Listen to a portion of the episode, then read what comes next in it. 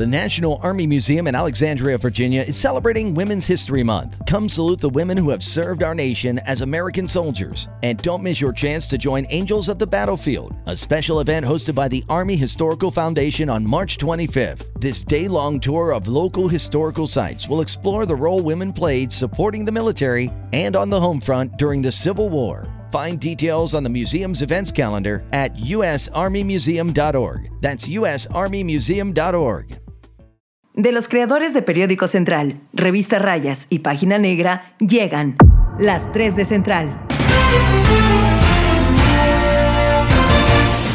El juez determinó vincular a proceso a los ocho exfuncionarios del gobierno capitalino. Se enfrentaron habitantes de Montemorelos con policías de Nuevo León para evitar que extraigan agua del río. En el Estado de México, el gobernador Alfredo del Mazo informó que la entidad cambia al color naranja un resumen que no es resumen. Bueno, sí es un resumen de noticias, pero no es un resumen. Eh, eh, bueno, son las 3 de Central. Hoy en las 3 de Central. Hoy, acá en la Central, te vamos a contar todo acerca del preinfarto del tío Melitón Lozano Pérez. También te platicaremos sobre la ejecución de El Niño de Oro. Arrancamos el fin de semana con los berrinches del gobernador Miguel Barbosa Huerta. Todo esto y más en las 3 de Central, acá en la Central. Tío Mundi, antes de arrancar, quiero hacer una extensiva felicitación, reconocimiento. Y le mando un besote a mi Lorena Herrera porque hasta apenas me acordé de ella después de que ya me chuté tres veces las reinas. Y lo que opinen de mis fotos, de mi vida o mi perfil, no me importa. ¿Cómo se llama su reality? Las reinas o somos reinas o las reinas. No ¿Siempre reinas? Siempre reinas. Siempre reinas. Siempre reinas, así como tú y yo. Ajá, nunca en reinas. Nunca en reinas. Entonces, saludos a mi Lorena Herrera. Que seguramente nos está escuchando. Y a mi Laura Zapata. Por supuesto, yo mismo me encargaré de compartirles este bonito podcast. Pero a quien sí de plano yo no le voy a compartir. No puedo, yo no puedo. ¿Por qué? Porque Laura Zapata me tiene bloqueado en Twitter. Pues ¿para qué molestas a mi Laurita Zapata? Por homofóbica, por eso. Ay, me vale, mira, con las respuestas que se echa y lo creativa que es. Bueno, Así que me diga maricón las veces que quiera. Pero, tía Mundi, al que no le vamos a compartir este bonito podcast es al tío Meli. Ay, no, ¿Qué tal si se nos vuelve a infartar? Y ahora si se nos petatea el muchacho. Es que ya no sé ni qué pasó, porque ¿qué fue lo que pasó? Que, se, desmayó. pues es que sí, a ver, acuérdense que de entrada fue, eh, creo, creo que una de las salidas más comentadas desde el gabinete de Barbosa, ¿no? Eh, ya han sido muchas las salidas del gabinete de Barbosa, pero pocas como esta, ¿eh? O sea, estruendosa.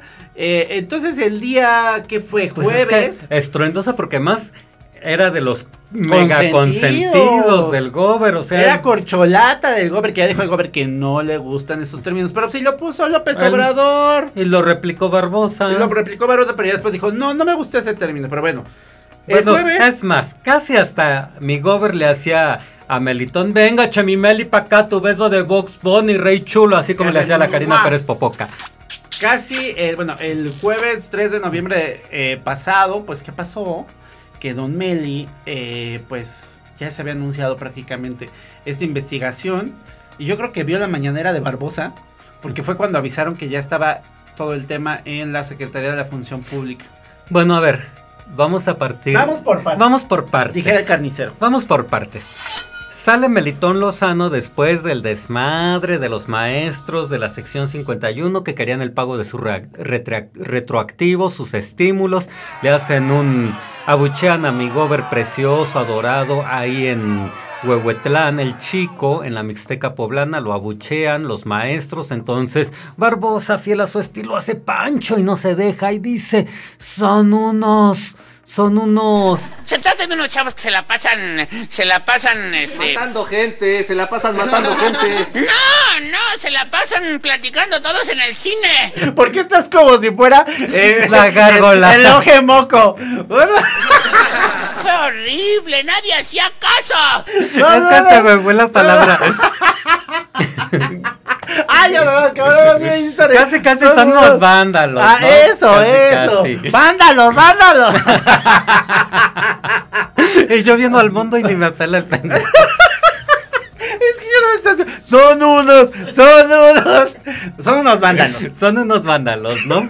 Entonces empiezan a investigar cómo estuvo el desmadre y bueno, total que descubren que ahí andaba un sobrino del tío Meli alborotando a los maestros y pues le dan cuello. Luego Viene la bonita investigación. Honor a quien honor merece. Ajá. Rodolfo Ruiz en E-Consulta Ajá. y fue Rodolfo Ruiz porque luego hay unos periodistas que leen algo en lo mandan roban. a investigar, se lo roban y al día siguiente lo presentan como investigación suya. Propia, no, señores, no. Aquí hay que tener ética y calidad moral y decencia para y no robarse la información Rodolfo Ruiz publica, primero que, que hay una investigación de la Auditoría Superior de la Federación Ajá. en contra de la SEP de Puebla, ¿no? Entre otras cosas.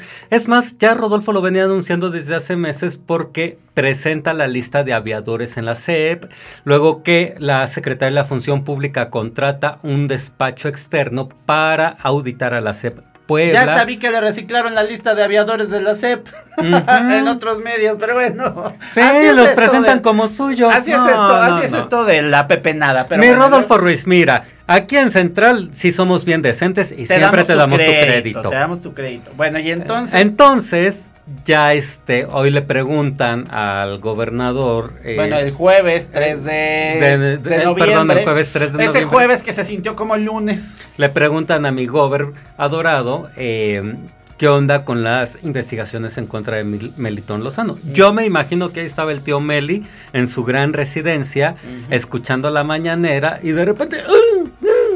¡Ah! ¡Ay, mi corazón! Así como, como Mero Simpson en ese, en ese bonito programa de los Simpson. Cuando le dijeron que estaba, estaba despedido y le da el Y cardíaco. le da el cardiacazo. Entonces, el periódico El Popular es el primero Que que dice- publica su última hora. Ajá. Pues que, no, más bien que publica que ya falleció Melitón Lozano en una última hora. Y no manches, todos nos pusimos como idiotas a buscar qué había pasado.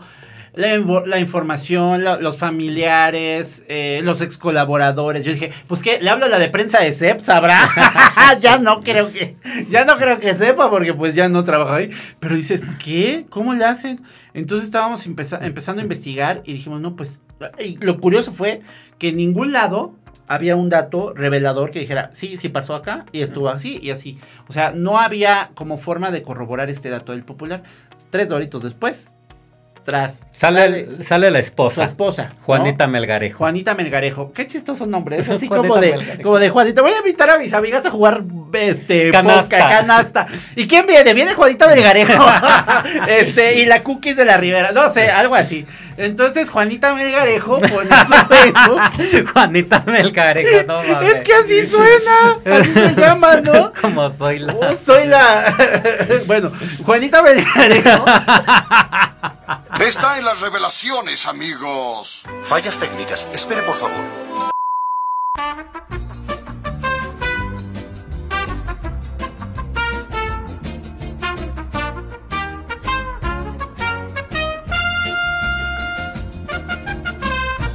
Juanita Bueno. Melgarejo. Ya, ¿Esta ya, no. Juanita quién? Juanita A ver, qué? Melgarejo. Melgarejo. Ah, bueno, es que por eso yo dudaba. Del nombre. ¿Será la esposa? ¿Será, la ¿Será el nombre real de la esposa? ¿Será el nombre real de la esposa? Juanita Melgarejo. Bueno, subieron, pues ya veníamos del borregazo del popular y luego Juanita Melgarejo. Ya, pues dije, ya por favor, alguien serio que diga algo. Y ya por fin alguien me dijo, no, si es su esposa, así se llama. Creo que fuiste tú. Y entonces dije, ah, no, pues entonces no está muerto. Porque lo que dijo fue todo bien por acá, todos completos. Y después. Todo cool, gracias. Todo cool, gracias. Este, todo bien. Y hasta puso la foto de su ofrenda para que viéramos que no estaba en la ofrenda Meli. No. Pero la Ay, ofrenda no fue de dos días atrás, güey.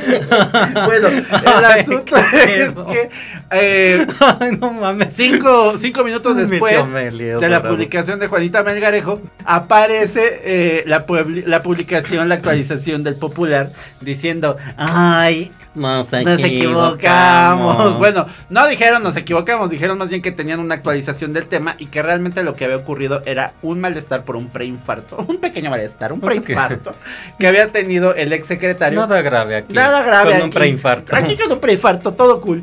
Pero, pero realmente, eh, pues la versión ahí se quedó. Hasta el momento Melitón Lozano no ha salido a decir realmente qué le pasó. Eh, no ha salido a decir si realmente su esposa se llama Juanita Melgarejo. O sea, todas esas, esas cosas que tenemos ahora duda, no ha salido a decirnos porque aparte... Eh, Está bien grave lo que la, ya le- el tamalito que ya le traen, amigo. Yo No, y qué chingos va a querer salir a decir ahorita algo. ¿Saben qué? Yo dije, no, este la quería aplicar la de Jaudín y ya me voy. Ya me voy. Quería hacer acto de escapismo antes de que, o, o- o no sé, está- no me imagino a Juanito, digo a Juanito. a Melitón doblando ahí su pijama a rayas, que ya no sabe si Bueno, le va a tocar o no le va a tocar. Y Ras escuchando la, la mañanera, la rueda de prensa del gobernador y con el cardiacazo ahí, pero bueno, eso, eso fue lo que pasó. Eso fue lo que ocurrió. Así van las cosas con el tío Meli. Oye, pero ¿y para dónde va el tema? Porque pues todo lo tiene la Secretaría de la Función Pública. ¿Qué va a pasar? ¿Va a terminar en el tanque? Yo creo que sí. Como, como Arechiga, como Romero Serrano, como... También el Abelardo Cuellar. Como Abelardo, Cue- Abelardo Abelardo. Cuellar. Ay, esa es otra. En el fin de semana estuvo bien fuerte el tema. Eh, eh, bueno, más bien, no en el fin de semana, perdón. En el Puente de Muertos estuvo súper fuerte el tema de que ya iban a detener a Abelardo Cuellar y de que ya había una orden de aprehensión y que ya estaba liberada. Algo que se me hace un poquito eh, complicado de creer porque si alguien tiene un proceso en tu contra, no te avisan. Ay, espérate, compadre, porque ya tienes la orden de aprehensión. Y menos sale publicado en todos lados. Y menos, eh, aparte, o sea, realmente salió por todos lados. Pero pues por redes sociales. Nadie dijo, oigan, aquí está el documento, aquí está la cosa, venga, echa para acá. ¿No? Pero bueno. Híjole. Hasta ahí la primera vez. Esto es como, esto es como Ícaro. Entre más cerca estés del sol, Más se te derrita la cola. Pero bueno, digo las alas. Vamos y regresamos. vamos y regresamos. En promedio pasamos 6 horas y 43 minutos en las redes sociales al día. Usa un poco de esas horas para informarte sin aburrirte. Facebook, Periódico Central. Tío Mundi, y luego, mira, acá en la central ya nos estábamos preparando, ahora sí literal, acá en la central nos estábamos preparando para nuestros días de puentes y ay, qué bonito, Qué bonito, relajado. relajado. Y mi tía Mundi, madres, ni tiempo le dio de hacer el mole, el pipián verde, el arroz con leche, ya ni siquiera pudo poner bien la ofrenda. Apenas por- estaba terminando de hacer la calabaza en tacha.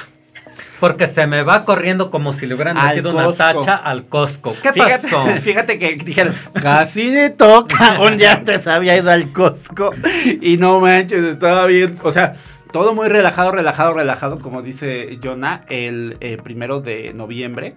Ya habían dicho, pues va a haber puente, vaya a ser el home. Tía office. Mundi ya estaba dejando el traje de reportero para ponerse el traje de Tita, la de como agua para chocolate. Espérate, yo estaba en chanclas y shorts. O sea, y no me había ni bañado, ¿no? O sea, realmente fue así como de ¿qué? Así, haciendo el huevo estrellado con las florecitas. Casi, esas, casi. este, afrodisíacas. No, yo ya había puesto así como mi caminito para el, para el, el altar, ya había hecho mis florecitas, colgado la- los pétalos casi casi, las bolitas, los botones de cempasúchil, todo. Y tras que avisan, es que hay una balacera en el Costco. ¿Qué? Y salgo corriendo. Este, todavía me dio tiempo de escribir la nota y llegar. Porque, porque la verdad es que sí fue un relajo. eh, aparte era bien curioso. La gente más preocupada por pasar por su coche que por el muerto, ¿no? Por ir a las compras. Por ir a las compras. No, porque aparte Porque se nos hacía tarde para el altar. la gente haciéndola de jamón, lo, lo que son los white chickens, la gente haciéndola de jamón porque su carro era el de al lado y pues estaba un rozoncito ahí de bala y pues la fiscalía se lo quería, pues sabe que no se puede, joven, sabe que llévese su súper porque todavía vamos a tardar y en una de esas nos lo tenemos que llevar como indicio. No, ¿cómo cree? No, ya saben el relajo. Bueno, lo que ocurrió fue que alrededor de las 11 de la mañana dos personas que estaban en una, en una camioneta Q5 eh, negra, eh, pues de estas de lujo, que yo creo que pues tampoco era del modelo necesariamente reciente, pero sí era de esas de lujazo, eh, con placas de Morelos, eh, pues eh, estas personas llegan y les disparan. Una persona se queda en el lado del copiloto y otro en el conductor. Eh, al conductor solamente nos confirmaron en ese momento que por lo menos le dieron 8 balazos. En el lugar había por lo menos 26 indicios balísticos. O sea, Entonces, casquillos. Sí, casquillos. De estos, Madre de de estos que, digamos, ya percutidos. Entonces, había una cantidad enorme de pruebas en el lugar. Eh, obviamente, resguardaron toda la zona del Costco, que, pues, que, que aparte pues, es el único que existe en Puebla, que ya todo el mundo, todos los poblanos, los, los hiperpoblanos dicen que por qué no abren un segundo Costco porque siempre se atasca. Ay, mi gente poblana, Sí, no mames, están viendo y no ven. Entonces les dicen, ¿saben qué? Este, pues empiezan a, a huecar el ala los que estaban ahí y fueron sacando poco a poco los, los vehículos que había. Era un momento en el que eh, no estaba tan llena la tienda y el reporte también pues provocó un poquito de temor porque no sabían primero si la balacera había sido adentro, si había sido afuera. Lo que sabían es que eran a, dos clientes. Ya cuando llegamos y confirmamos que había sido en el estacionamiento que había ocurrido ahí eh, eh, y vimos pues todo el lugar, lo primero que dijimos, a ver, placa de Morelos, carro de lujo, dos personas, dijimos, ¿quién es? O algo así, ¿no? O sea, empezamos a decir, ¿sabes qué? Ah, porque aparte, eso es, eso es lo curioso. Los que son pesados o han sido pesados en este tipo de asesinatos los matan en la caseta de Lomas de Angelópolis, los matan en Lomas de Angelópolis, los, los llegan y los acribian en zonas muy nice, o sea, dijimos, pues el Costco no es, no es digamos que no es el Palacio de Hierro, ¿verdad? Pero es una de las tiendas de cierto, de cierto, para gente de cierto poder adquisitivo. Es para un supermercado, los supermercado nice. aspiracionales. Aspiracionales a white Entonces, el asunto es que cuando ya estábamos ahí, eh, pues empezó a rolar la versión de quién era este, uno de los atacados. Eh, en el lugar fallece la persona que está en el, en el copiloto y el, el piloto eh, pues eh, se lo llevan. Le te digo, ocho, ocho, disparos y se lo llevan al Hospital General de Cholula. Pero inmediatamente empezó a correr la versión de que ya había, había fallecido. Realmente lo confirmaron hasta las 6, 7 de la tarde. Y resultó que eran los hermanos eh, Fernando Urbano Castillo Pacheco y Alejandro Castillo Pacheco. Y ahora van a decir ustedes, ¿quiénes son esos? Bueno, pues de entrada, Fernando Urbano Castillo Pacheco ha tenido o tenía un largo historial por temas de fraude. Fraude genérico que había realizado incluso algunas empresas bancarias. conocido como el Niño de Oro. Conocido como el Niño de Oro. Bueno, él se autonombró el Niño de Oro. No sabemos por qué. Y muchos lo ubicaban pues porque había sido su compañero de la Libre de Derecho, que apenas acaban de marcar los de la Libre de Derecho y nos dijeron, por favor, ya ni lo mencionen, porque la verdad es que no se tituló. No estaba titulado por la Libre de Derecho, estudió dos años en la Libre de Derecho. Y yo dije, bueno, pues ahorita les hacemos la noticia. No, no, no, no, no, no, ya no queremos más escándalo. Así déjenle, nosotros ya, porque eh, digamos que era un personaje bastante vociferante, un, personaje eh, muy, que había participado altanero, un poquito, ah, con un chorro de, de, pues, acusaciones por violencia familiar, ¿no? Violencia de género. Violencia de género, eh, videos que incluso publicamos. Diría mi gober Barbosa, un angelito de lo peor. Casualmente, ahora el gobernador no dijo nada, ¿no? ¿Por qué? Porque pues salió eh, su mamá eh, y, por ahí, eh, pues después de todos los relajos que, que, estábamos nosotros investigando, las cosas que se publicaron, que se llegó a saber después de él, porque él presumía, y lo decía como en corto, que él había apoyado a ciertos personajes relacionados con la familia michoacana hace mucho tiempo.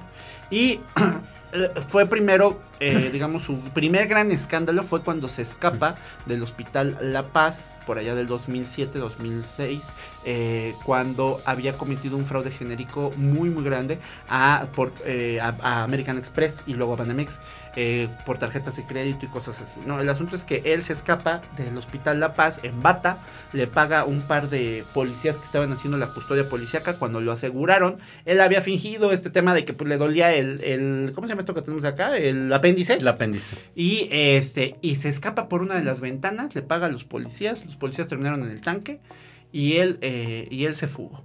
Pero un segundo proceso le inició alrededor de, por allá del 2000, ¿qué será? 2011. Y estuvo en la cárcel. Y estuvo en la cárcel. Un amplio rato, ¿eh? Y tan amplio rato que nosotros publicamos cómo él estaba buscando eh, conseguir ciertas concesiones de Coca-Cola, del agua, de los negocios de allá adentro. Y él aseguraba que pues casi casi era el mandamás y pagaba las pedas allá adentro y todo el rollo. Sí, sí, sí, imagínate.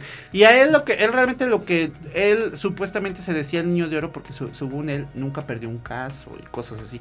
Que hasta donde nosotros sabemos tenía cierta inteligencia, o sea, sí era como medianamente brillante en el vivaracho. tema. Vivaracho para el tema legal y era muy colmilludo sobre todo para hacer estas conexiones que también hacen falta en el derecho. No, no nos lo dejarán mentir las personas que nos escuchan acá y que se dedican a la abogacía. También necesitas muchos contactos, mucho dinero y ser, buen administrador porque siempre dicen, ah, pues esto para las copias, pero esto para mí, esto para allá, esto para el juez. Oye, pero... Y, ay, perdóname. Y luego sale la mamá a decir que no, que sus angelitos no habían hecho nada, que eran gente decente, pero aquí hay una parte muy importante de la historia y que ya estamos entretejiendo, mis queridos escuchalovers de la central.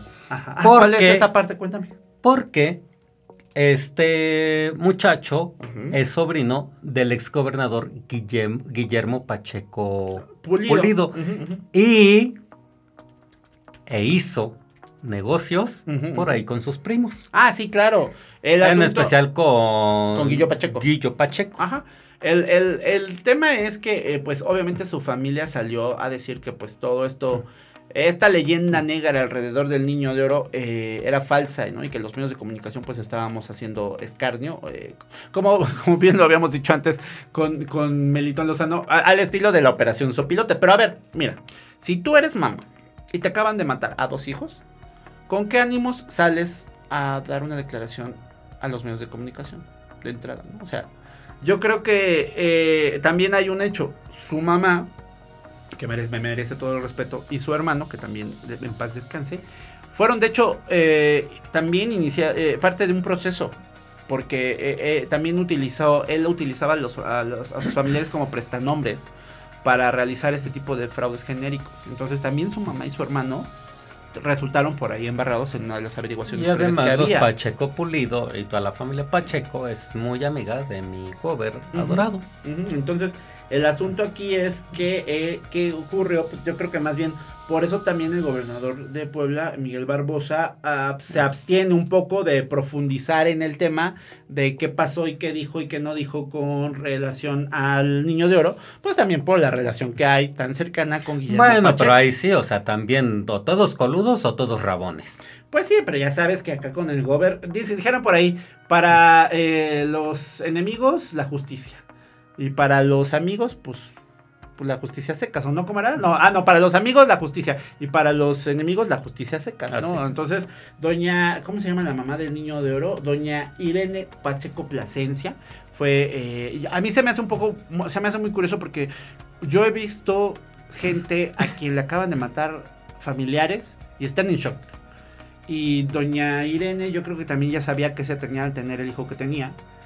Tanto que ya lo tenía como muy. Yo no la. Yo la vi en una pieza. O sea, que en perdón, cualquier momento la iban a chingar. le iba a tocar algo. Le iba a tocar algo. ¿Por qué? Pero, pero bueno, no, nosotros no somos quienes para juzgar a la señora. La señora tuvo la interés de salir ante los medios de comunicación. Salió a defender a su hijo. Ya sabía que tenía un angelito de lo peor. Pues, Pues mira, dis- dijo, también envió un comunicado antes de salir también a los medios de comunicación. Lo que dijo fue que eh, lamentaba obviamente el, el- el sensible, el sensible fallecimiento de sus hijos y que eh, pues para ellos era, para ella eran unos eh, hombres, dos hombres ilustres que hicieron patria y que su hijo, eh, en específico Fernando Urbano Castillo Pacheco, era un activista judicial. Recordemos que el más reciente escándalo mediático en el que estuvo relacionado el Niño de Oro fue que inició un amparo en contra de la contratación de 500 médicos eh, o 400 médicos, no me acuerdo cuántos eran, 400 médicos eh, cubanos que iba a traer el López Obrador. López Obrador, el gobierno de la República, pues para, para atención médica acá en Puebla en los tiempos del COVID.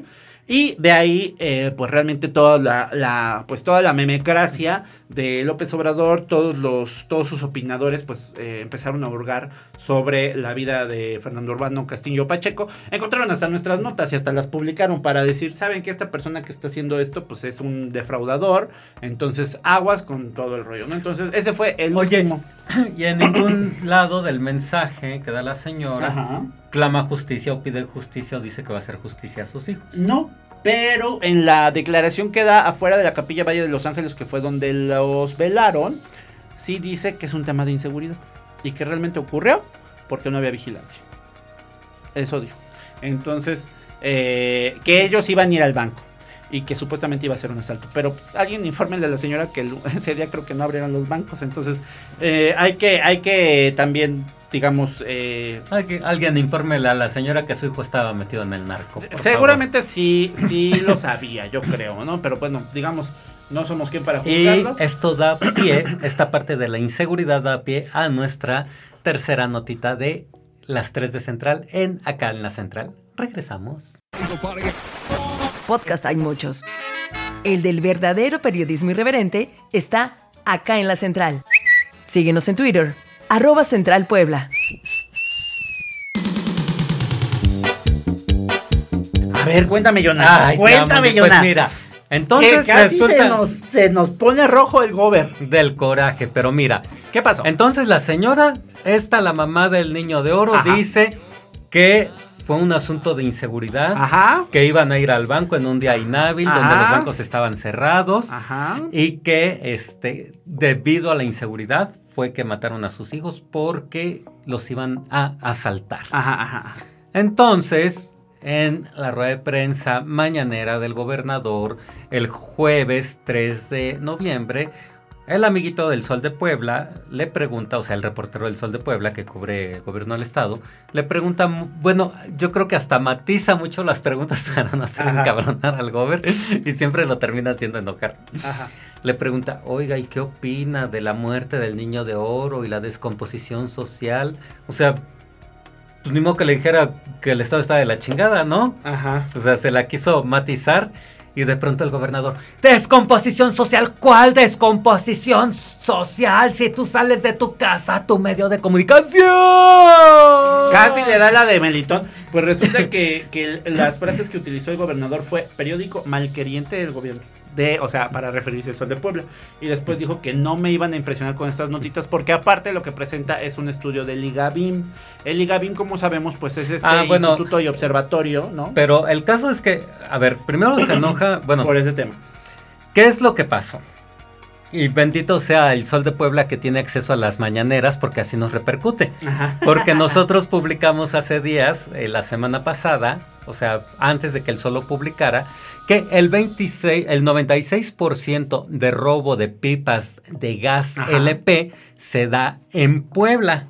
Sí, sí, sí. O sea, imagínense, del 100% de robos de pipas de gas LP corresponden al estado de Puebla y solo el 4% distribuido entre Guerrero, Morelos y otros y creo que Hidalgo. Esto sobre eh, datos de que, da- que tenía el IGABIM, ¿no? El, el IGABIM, que es como un observatorio ciudadano, pues en diferentes temas y cuestiones que mide eh, la eficacia de los gobiernos municipales, estatales y demás, ¿no? Entonces ya desde ahí el gobernador desacredita al IGABIM y dice que no, que él sabe perfectamente quién hace esos estudios y que no es una fuente confiable y que es un tehuacanero, independientemente de lo que sea. Pero pues es un observatorio ciudadano. Ajá. O sea, ahora resulta que también pues nos van a decir que en qué fuentes confiar y en cuáles no, o cuál, que si es válido y que no, pues está cañón. Entonces ya de ahí, tache guarache, primer coraje de mi gober adorado. Ajá. Entonces descalifica a Ligabim. Y luego eh, el mismo reportero del Sol de Puebla le pregunta sobre el niño de oro y dice que qué piensa de la descomposición social porque además ejecutan a un taquero en San Manuel y hace el recuento del Día de Muertos. Del ¿no? fin de semana, que prácticamente fue Día de Muertos. Tuvimos los dos ejecutados del Costco, que tuvimos al taquero, tuvimos... Eh, ¿Qué otra cosa más tuvimos? Pues un chingo de cosas. Bueno, fueron varias, fueron varias. Entonces, para matizarle la pregunta, dice, este, no, pues hay una descomposición social. o sea, no mames, era lo más inocente, o sea, era lo menos agresivo que alguien podía haberle preguntado. Para no decir, oye, pues el estado está de la chingada, hay mucha inseguridad, hay muertes todos los días, ejecuciones. Y no manches, parece que se le mete el diablo, amigo. Ay, sí, Diosito Santo, que lo calmen, por favor, alguien que le dé un tecito, una, una pastillita de pasiflora, algo así, no sé, porque o, o andaba yo creo que muy, muy, este, muy, no sé. Una valenciana, Ya una valenciana. O valeriana, o ¡Valeriana! Una Vale- valeriana. Una valenciaga, por favor. Una valeriana. Bueno, el asunto es que eh, yo, creo que eh, acá hay un problema. Eh, a través de la mañanera, re- realmente el gobernador eh, presenta la mayoría de, de- posturas con, relación a los temas y también marca agenda con lo que va a publicar. Entonces, con lo que van a publicar muchos medios de comunicación, c- cómodos o no, dijera él, malquerientes o no, en su nómina o no. El asunto es que eh, el problema de, de estas mañaneras es que, y ya lo habíamos comentado en alguna ocasión acá, yo creo que ya están resultando algún, algo caducas, porque originalmente eran un tema para el COVID. Y hasta el gobernador ha dicho que el COVID, pues ya, ya, ni que, ya las preguntas casi casi del COVID ya están por demás. Entonces, no por lo tanto la mañanera ya está de más, ¿no? O sea, ¿por qué no restaurar este viejo sistema de llamar y convocar a la bonita rueda de prensa, del tú a tú con los reporteros? Porque también eso es lo que pasa con la, con la, con, con, este tema de la no presencialidad, ¿no? O sea, como él no tiene al reportero enfrente, que bueno, sabemos que aunque lo tenga se Ay, lo va no, a decir, bendito Dios que no lo tiene. Pero aún así, o sea, ¿por qué seguimos eh, escuchando una mañanera todos los días a las 9 de la mañana para saber exactamente cuándo cuando se supone que ya el COVID ya, ya, ya, él mismo lo ha dicho, ya está más que Ya controlado, fue. ya fue, ¿no? Entonces, aquí el- la herramienta de comunicación habría de evaluar, creo, digo, yo no, yo no, eh, eh, espero que la gente que lo asesora en temas de comunicación social sepa también ser lo, lo, eh, formalmente responsable en el sentido de que a él le está costando sobre su imagen. O sea, si él empieza y de repente tiene este, este arranque o tiene este, este tema y se molesta, se pelea y pues quien queda mal es el gobernador. Perdón, pero mañana pues van a salir, o ya más bien, no andes- ya, ya estoy viendo en Twitter, en redes, en todos lados, que van a aparecer entonces los institutos eh, que tienen que ver con temas de, de- de defensa de, los derechos humanos y de la libre expresión, ¿no? O sea, yo quiero ver qué va a decir después un artículo 19, unas or- organizaciones de este estilo, cuando, cuando se exhibe en un modo que resulta totalmente autoritario, porque así se ve, cuando pues eh, realmente no tienen ya la necesidad de estar saliendo todos los días y el gobernador pues ya debería, creo, ¿no? O sea, que su equipo analizar qué va a pasar con esa mañanera porque le está costando más de lo que realmente están. No, y además- yo creo. Sí, por supuesto. Y también. Desde eh, mi muy humilde punto de vista. de ¿eh, un ciudadano gober- De un normal. ciudadano, mi gobierno. No se me moleste, no me diga, no me mande con los del sol, por favor. o sea, acá no somos medio malquerientes. A ser un mundo malqueriente. Un mundo malqueriente. No, no, de verdad. O sea, es creo que algo que ya deberían de estar analizando su equipo de trabajo. Hasta dónde le está costando realmente más la mañanera. eh, realmente en un tema positivo. Pero es hasta el mismo, o sea, porque entonces, ¿qué pasa? Ah, la única voz autorizada para hablar, la única voz válida en Puebla es la de él, ¿no? Entonces, la realidad que vemos los ciudadanos todos los días sobre inseguridad y otros temas no es nuestra realidad, ¿no? Porque no es la realidad de él. O sea, eh, Es en aquí- Puebla sí hay seguridad, en Puebla este, no hay descomposición social. Es aquí donde se vuelve peligroso el tenerlo tanto tiempo al aire a cuadro cuando pues sabemos que puede tener ciertos comentarios que resultan eh, pues de repente desafortunados. No nos vamos lejos, ¿se acuerdan cuando lo del cas- los castigó Diosito? O sea, así, ¿no? Entonces, eh, cada, cada momento que pasa, cada hora que está más a, a cuadro, es otra oportunidad más para que se vuelva viral en temas en, términos negativos. Acordémonos, la última vez que se volvió viral también fue por algo de la mañanera, cuando los TikToks y el pleito con Noroña, ¿no? O sea, o sea, pero bueno, ¿quiénes somos nosotros? ¿Quiénes, quiénes somos, nosotros, para, andar criticar? para criticando y diciendo esto, pero bueno, A mí, a- o sea, mira, bendito Dios, no lo curo. Eh, No te toca. No me toca. O sea, es que no. Se me hace un personajazo. O sea, de verdad, me cae bien. Lo veo en la rueda de prensa y así enojado y todo. Y así como contesto, y lo disfruto. Yo digo, ay, mi gober tan adorado, ya se O me sea, otra vez. Sí, pero, para- pero no se vaya a terminar convirtiendo en una Laida Sansores, ¿no? Con sus, no sé, días del jaguar que tenía, ¿no? Su marca Sí, del jaguar. no pero me ha tocado cubrirlo y cubriéndolo, o sea, sí es muy desgastante. Yo me imagino que tanto para él como para los reporteros, incluso yo muchas veces entré en disputas con él, porque además, eh, pues uno le preguntaba una cosa y como no, que... y fíjate que sabemos que acá entre telones sabemos que, por ejemplo, la dinámica del Sol de Puebla siempre ha sido súper respetuosa. O sea, el compañero Daniel, que cubre a Barbosa, es súper amable, súper respetuoso. Yo creo que todas las preguntas que las ha hecho se las hace con un tacto increíble. Y por eso te decía Y que... ya es el tercer reportero que tiene en esta, en esta tanda de pandemia. Tuvo a Elena Domínguez cuando estaba en el Sol de Puebla. Después tuvo a esta chica que, ay, ¿cómo se llama? Esta, mm, que también estuvo, estuvo un rato, Alba. Alba, Alba Espejel. Espejel. Y ahora tiene a Daniel. Ya, ya, lleva, ya llevan tres que le modifican a Barbosa de un Pero- solo y de además, y además le matizan las preguntas, No, o sea, ¿de qué otra forma le podían preguntar si no era sobre la descomposición social para no escucharse mal que lo estaban violentando. A mí me queda claro que el medio pues tiene que hacer su chamba y tiene que preguntar, perdón, pero pues es nuestro trabajo, Pues sí. ¿no? Y también algo que tiene que entender el gobernador y todos sus asesores es que pues definitivamente eh, las preguntas pues para eso son, sino entonces para que nos abren el micrófono, ¿no? Pero bueno, hasta ahí las tres de Central, amigo Jonah.